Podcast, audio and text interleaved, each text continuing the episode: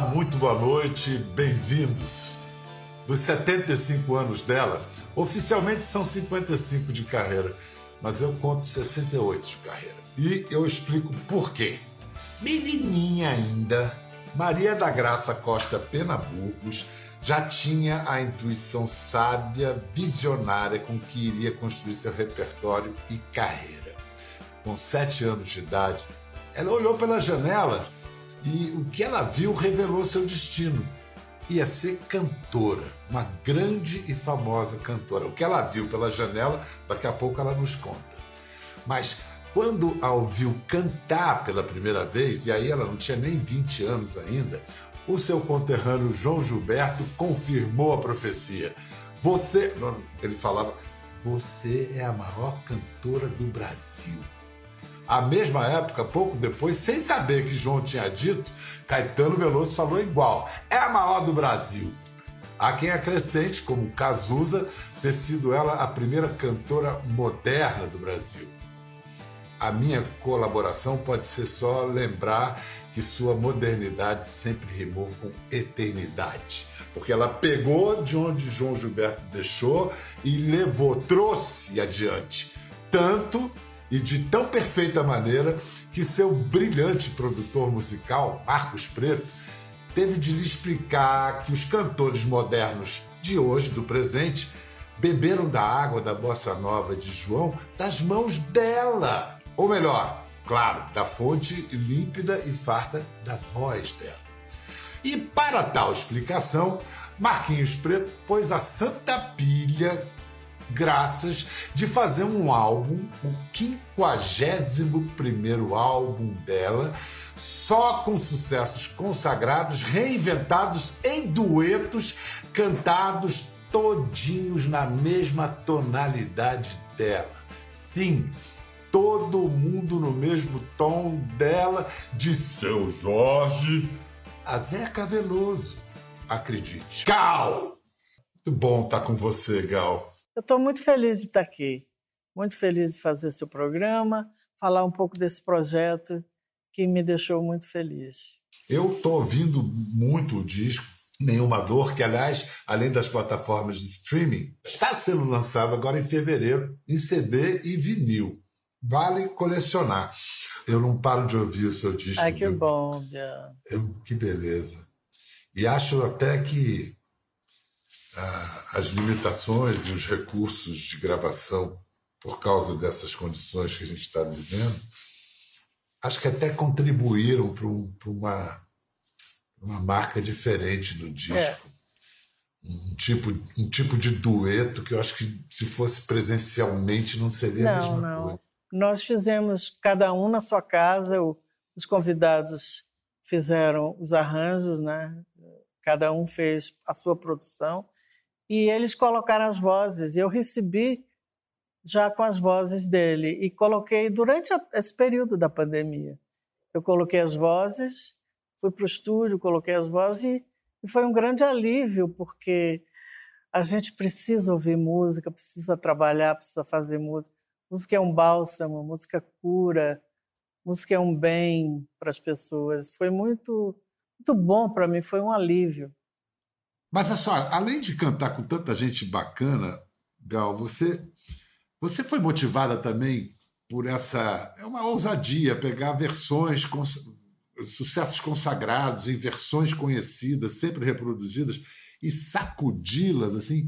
Você se, se, se, sentiu motivada pelo desafio, pela ousadia? Ah, isso é uma coisa que eu, o desafio sempre me motiva, Bial. Sempre. É, você vê, a primeira vez que eu ouvi João Gilberto, foi uma paixão. Isso mostra bem a minha meu caráter, a minha personalidade. Eu achava João Gilberto um cantor extraordinário e eu costumava ouvir nas rádios as cantoras Angela Maria, Dalva de Oliveira, aquelas cantoras que tinham um vozeirão e cantava daquela aquela maneira antiga de cantar com vibrato, acentuado.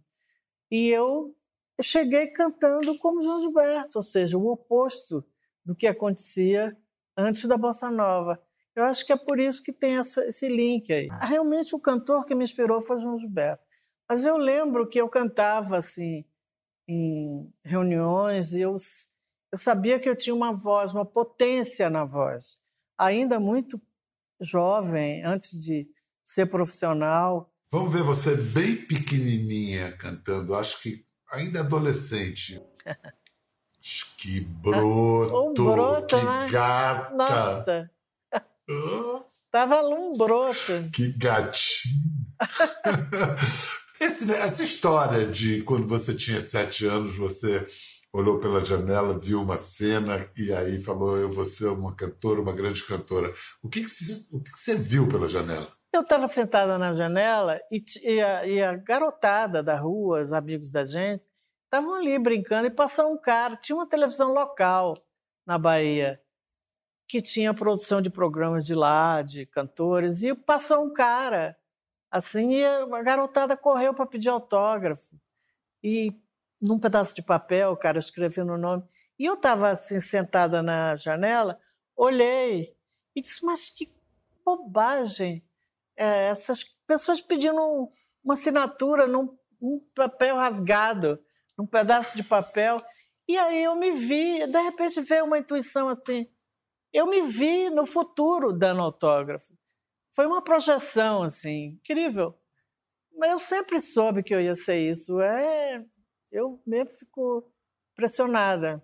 É, isso, nesse caso, eu não sei se foi uma profecia ou uma manifestação de um desejo que já estava ali, precisava. Você soube interpretar a é, cena, né? Olhou e viu. Eu acho né? que as duas é. coisas. Eu acredito, porque eu acredito que a gente faz o nosso destino, a gente escolhe. Mas é, eu acho incrível, principalmente os artistas quando nascem já querendo já sabendo o que querem. As crianças que nascem são raras, né? são poucas. Eu acho que tem alguma energia superior que nos conduz também, além do próprio desejo. Você é uma mulher de fé religiosa, né? Você segue as, as obrigações do candomblé até hoje? Você é praticante? Sou. Eu, eu comecei, minha relação com o candomblé começou quando Caim me compôs a canção Mãe Menininha. Betânia gravou no disco dela, me convidou para cantar com ela. Eu fui e virou um sucesso no Brasil todo. Aí eu gravei, eu queria conhecer Mãe Menininha, fui lá. E aí, a partir do momento que eu conheci Mãe Menininha, eu comecei uma relação com as pessoas da casa e acabei sendo é, iniciada o candomblé lá, por mãe menininha. Você falou do Caíme. Então vamos ver, há 30 anos você reverenciando o Caíme num outro especial da Globo. O Obá de Xangô. Nossa, dois sedutores juntos ali, era uma explosão de sedução. E eu tô chorando aqui. Quando o Caíme começou a contar, a Coisa cantar, linda. meu olho encheu de lágrimas. Estou me recuperando aqui um pouco. É uma voz. É uma voz de, de parece que agasalha a gente, né? A voz do Caim. É maravilhoso, maravilhoso.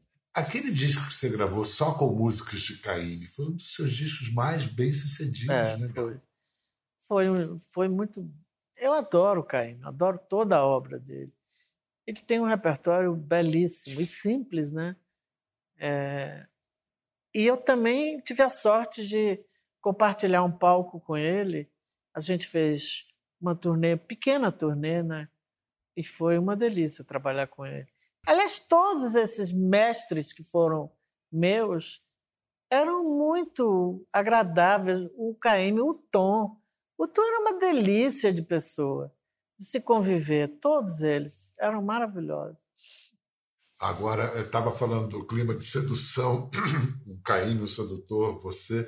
Agora, olha o clima de sedução, você e, e, e Tom. Gal canta Tom. Vai dar uma saudade, né, Tom? Quando aparecia o cara do Tom assim, me deu uma saudade cruel. Ele era muito lindo, lindo. Tom, né? Que homem lindo. Ele mais velho já era bonito, imagina quando era novo. Eu dizia para ele, Tom, ainda bem que eu não conheci com você quando você era jovem, que eu ia me apaixonar. Mas ele era apaixonante. Era um cara também muito engraçado. É, não, muito, cheio de senso de humor. Você, vocês, inclusive, iam fazer um disco que é. a doença e a morte é. dele. Eu falei com ele, acho que dois dias antes dele viajar. falei ao telefone e ele falou: Olha, quando eu voltar dos Estados Unidos, a gente vai fazer nosso disco. Falei: Tá bom, estou aqui esperando. Mas aí ele não voltou. Ai, foi muito triste. Chorei muito. Chorei muito. É super é, bonito ver você cantando com essa garotada no, no, disco, uma garotada de grande valor. Aí a gente vendo essas coisas que a música brasileira é, nos deu, Caíme, Tom, aí você vê né, na geração Chico, Caetano, Gil. Eu, eu, não, eu não gosto do, do, saudosismo, mas a nostalgia não deixa de ser não. presente, né? É, Para você mim é assim. assim. Para mim é uma geração incrível, imbatível. A geração Caíme, João Gilberto, depois Chico. Eu acho que a minha geração é uma geração imbatível.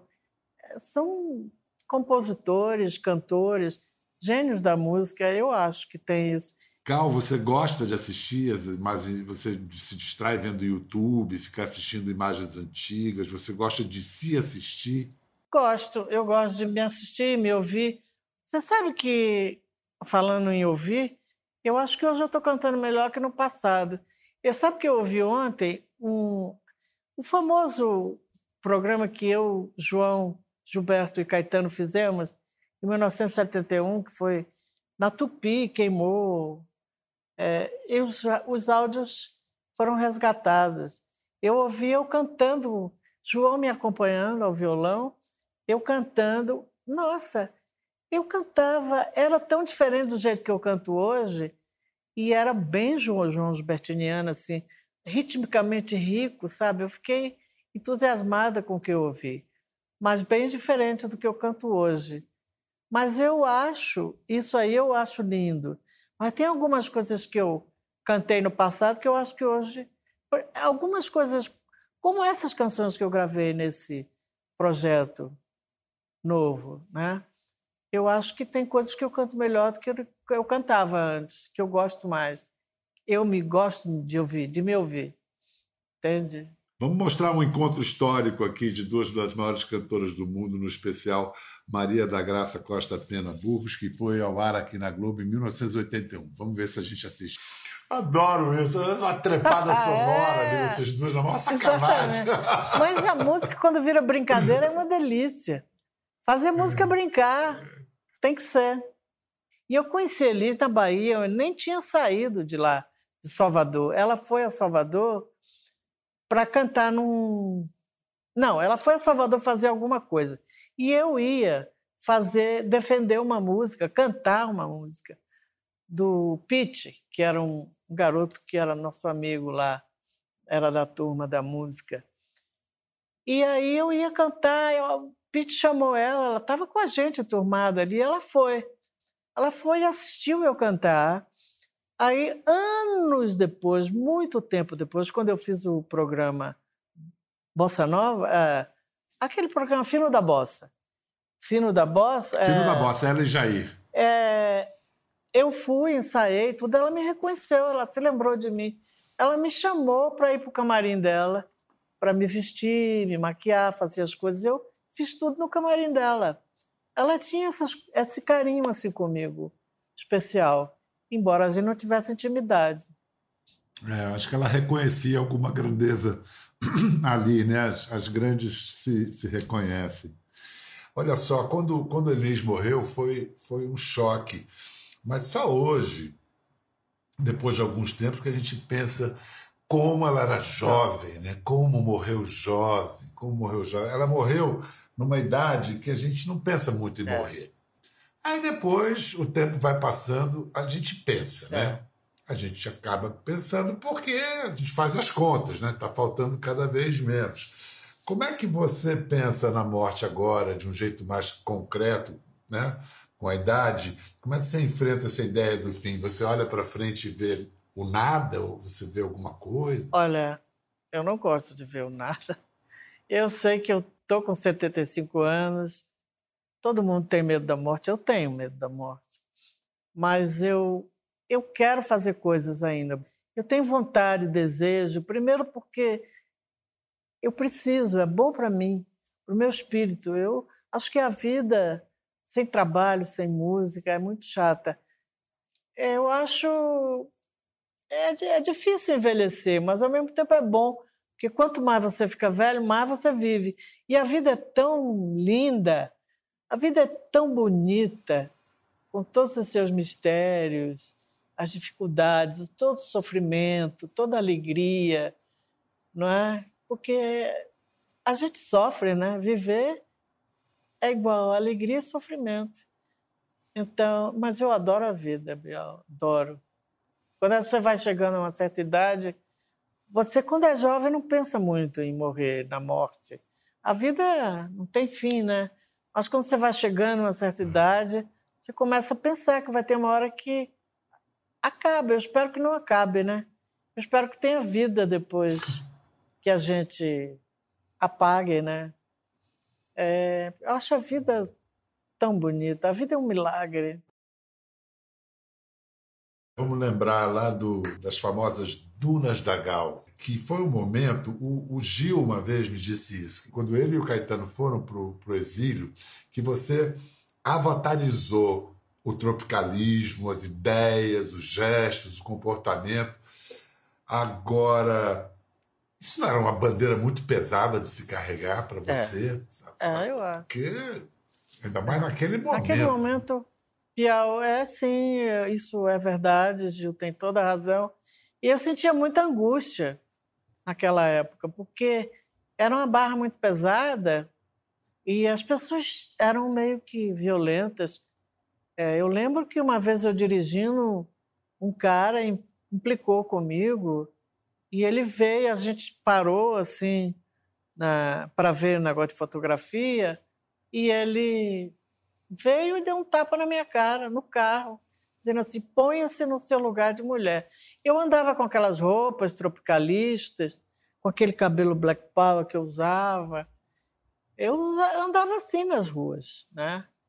Então as pessoas me olhavam assim, achavam muito estranho aquilo, mas eu sentia muita angústia mesmo.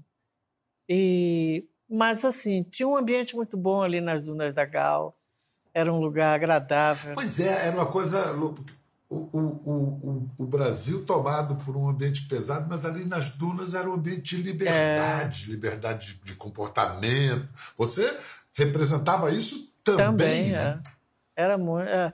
Jorge Malto que dizia que ali ela era protegido por uma, uma energia né, que nos isolava, separava de toda a barra pesada que vinha acontecendo no Brasil naquela época e que agora estão querendo instaurar de novo. Não, não pode, as pessoas são loucas. Nada melhor do que a liberdade, né? Nada melhor do que você, entendeu? Reconhecer o outro, respeitar as pessoas, respeitar o outro. Isso é a democracia é a melhor coisa. Eu vou mostrar um clipe, não é um clipe, um vídeo do Fantástico de 1975 é, você com seus pilares Gil e Caetano, um de cada lado, e que era uma tomada de posição muito gentil, muito elegante, mas era firme. Olha só. Não lembrava disso, é não. Muito, pois é, é, é, muito significativo esses 75. Eles, não, não, eles tinham chegado já há algum tempo, mas. É, é, é bonito é, é, essa versão do, do, do, do Divino Maravilhoso também. É uma música tão forte que. Não lembrava desse vídeo. Você aí está com dois violões. É... No, no, festival, quando você cantou pela primeira vez, era. Era uma. Não, foi era... festival? Foi não? festival da Record. É, é, Caetano, é, Gil me deram essa música para cantar e Gil. Eu ouvia muito Beatles, Janis Joplin, uma gama enorme de, de canções. E Gil me perguntou: você quer cantar como? De que maneira essa música? Falei, eu quero cantar de uma maneira que eu nunca cantei antes. Quero cantar para fora, extrovertida. E aí ele fez esse arranjo e eu entrei no palco, tá, cantando daquele jeito. Eu lembro que Caetano me disse que estava sentado na plateia assistindo, que tomou um susto quando me viu. Mas assim, é o meu jeito, eu sou assim, eu gosto de pá, arriscar, me jogar no abismo. E a gente gosta que você gosta, viu?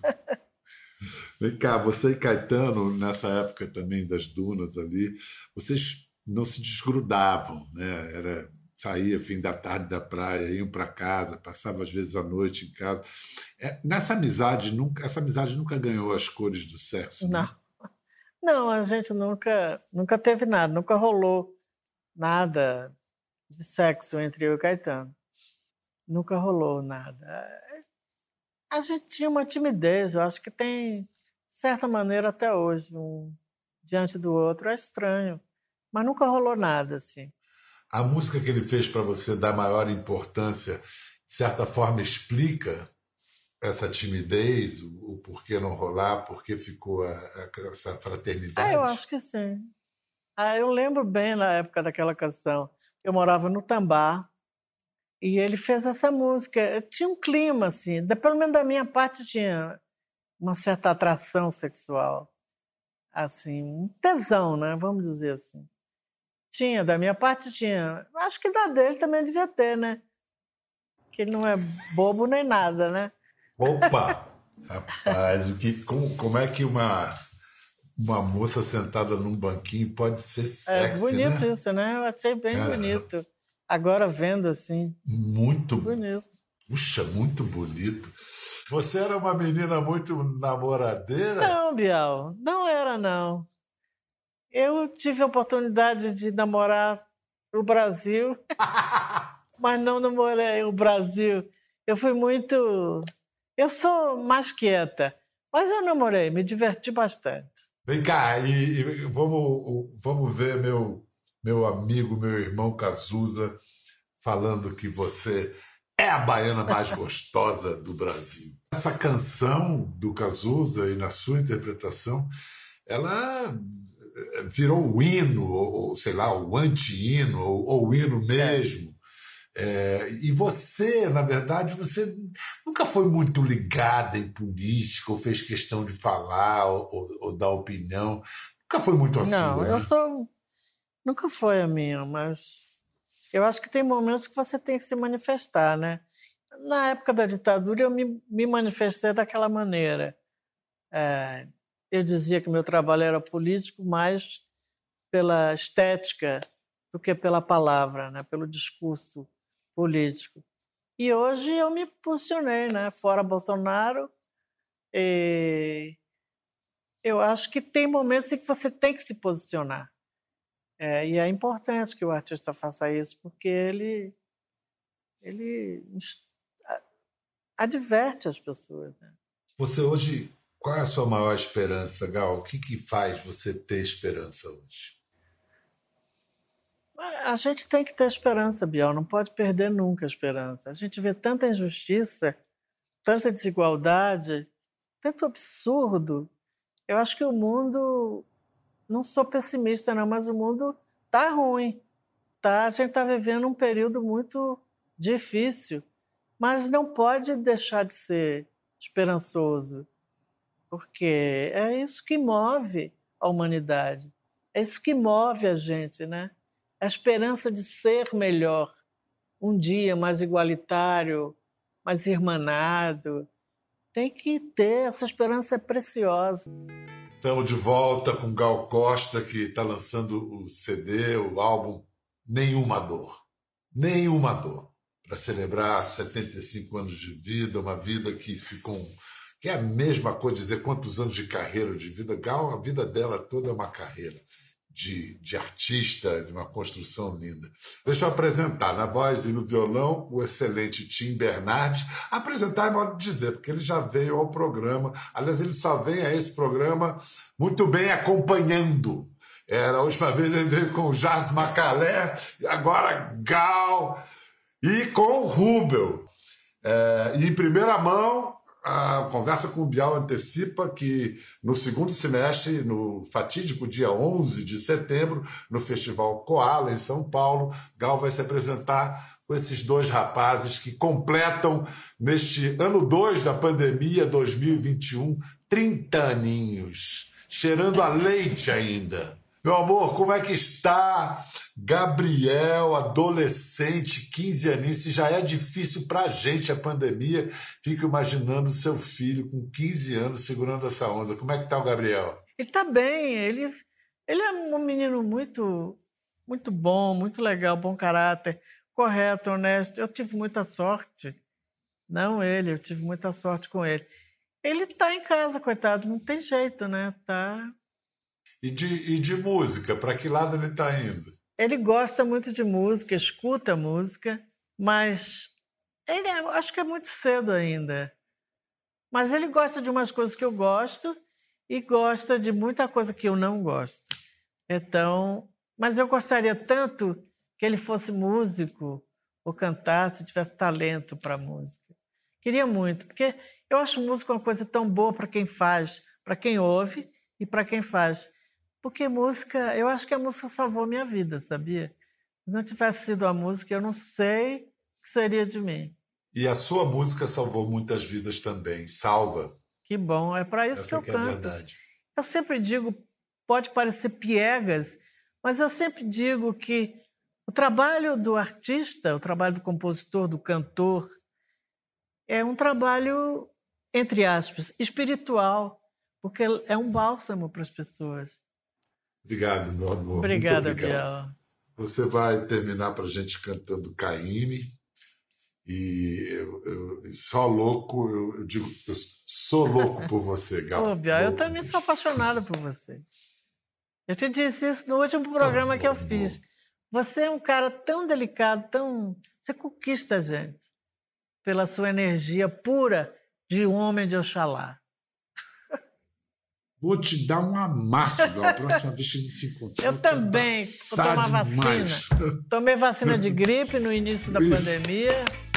E quero tomar vacina contra a Eu Covid. também. Todo mundo se vacinando. É isso. Gostou da conversa? No Globoplay você pode acompanhar e também ver as imagens de tudo que rolou. Até lá.